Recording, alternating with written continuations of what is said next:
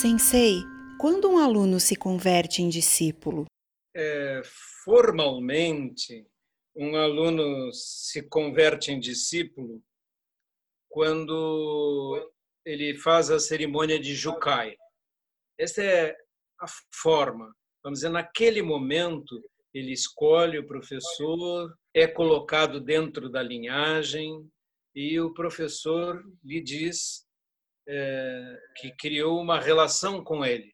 Ele está dentro da linhagem. Nós dizemos, por exemplo, no meu caso, sou o 95 na linhagem desde Shakyamuni Buda, na, na nossa linhagem. É, e agora você é 96. Você aceita esta linhagem completamente? Aí o aluno responde aceito, e então ele recebe seu rakusu. Isso é uma relação formal. Se um aluno quer trocar de professor na escola Soto Zen, depois que ele fez um rakusu, ele tem que pedir ao professor que o recomende a um novo professor. E, por exemplo, no Dai Senji, se algum aluno de algum outro professor pede para vir para o Daisenji, mesmo que seja de outra tradição. É, este ano mesmo, um aluno que era do budismo tibetano pediu para mim para passar para o Sotozen e para ser meu aluno. Eu lhe pedi, você é aluno há vários anos no Lama, então você deve escrever ao Lama tal para que o Lama escreva uma carta recomendando que eu aceite você. Senão, não posso aceitar. Essa é a etiqueta que ocorre dentro do Sotozen para alunos. Né?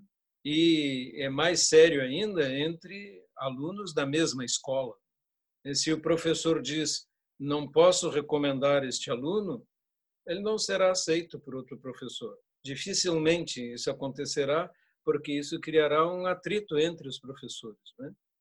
um desconforto entre os professores. Tem que haver sempre um, uma recomendação para tanto. E acho que isso ilustra a seriedade do momento em que o aluno aceita a condição de discípulo. Isto é do ponto de vista formal. Agora, do ponto de vista interno do coração, essa entrega tem que ser profunda. Se não for realmente profunda, melhor não fazê-la. Porque o professor assume responsabilidade sobre o aluno e o aluno assume responsabilidades com o professor quando essa relação se torna uma relação mestre-discípulo. Como lidar com o trabalho de silenciar a mente e a fala vazia? Como enfrentar o desafio de silenciar a mente e a fala vazia? A única coisa que posso recomendar a esse respeito é faça zazen e quando tiver dúvida, não fale. Espere, pode ser que você não entenda algo que seu professor ensinou.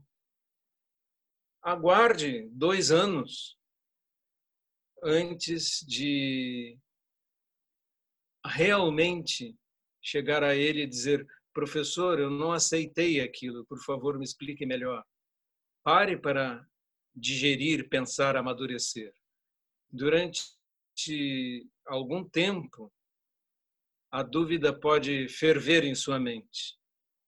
Mas, passado certo tempo de prática, as perguntas e dúvidas se dissolvem, sozinhas.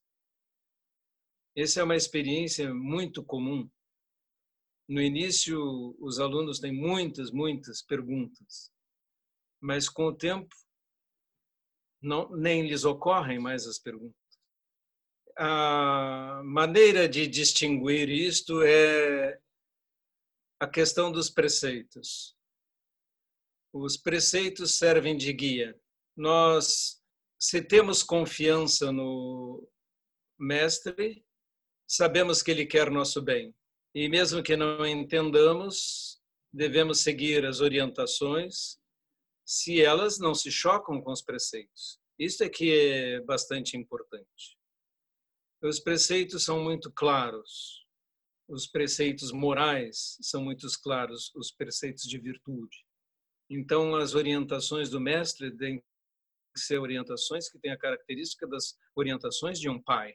Agora, se você estiver junto a um mestre e receber instruções que ferem os preceitos, na realidade não deve ficar nesse lugar, porque um verdadeiro mestre não vai pedir a você que fira os preceitos morais. Sensei, os koans são praticados atualmente para leigos? Sim, os koans são, são praticados para leigos, sim, a critério do mestre e quando ele achar necessário. Não é apropriado você chegar até o mestre e pedir, por favor, me dê um koan. Na escola Soto, não. Na escola Rinzai é completamente diferente o procedimento. Mas na escola Soto isso não acontece. Você deve aguardar que seu mestre ache útil lhe dar um koan para meditar. Como o mestre sabe quando se equivoca ou que deve mudar a maneira de ensinar se o discípulo se torna desobediente ou impõe resistência? O discípulo não pode opor resistência, mas ele pode perguntar ao mestre tudo o que ele precisar saber. E as respostas do mestre eh, são sempre lógicas, devem ser sempre claras, assim como os próprios quans uh, indicam. Não há grande dificuldade, ao meu ver, quanto a isto. Sensei, como fica a relação discípulo-mestre quando este discípulo vai ao mosteiro de outro mestre? Quando você está no mosteiro de outro mestre, você se apresenta como aluno de tal mestre e o mestre do mosteiro em que você está como visitante o tratará como visitante e não é, interferirá nos ensinamentos que você ou nas orientações que você recebeu dentro da sua linhagem. Mas quando você estiver em outro lugar como visitante, você simplesmente deve obedecer todos os costumes daquele local e todas as maneiras daquele local. Os, os monastérios têm diferenças entre cerimônias, rituais, maneiras de fazer as coisas. Não são todos iguais, tem pequenas diferenças. E então nós, em cada lugar, seguimos a, a mesma regra dos romanos, né? Em Roma, como os romanos. É isso que acontece. Mas não há interferências do tipo seu mestre lhe disse isso e eu vou lhe dar uma outra instrução. Isso não ocorre.